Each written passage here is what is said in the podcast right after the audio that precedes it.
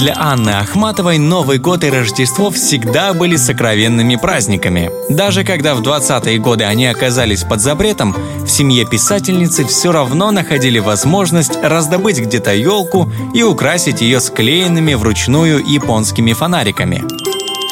Верность традициям сохранилась и в самое тяжелое военное время. Новый 1945 год Анна Ахматова встречала в Ленинграде.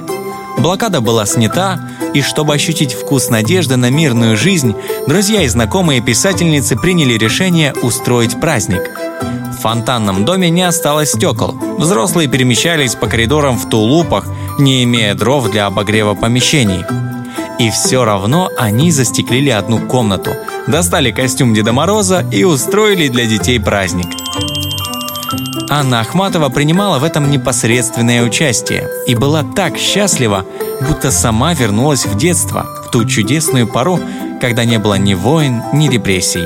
И это ощущение новогоднего праздника она сохранила в себе еще на долгие годы.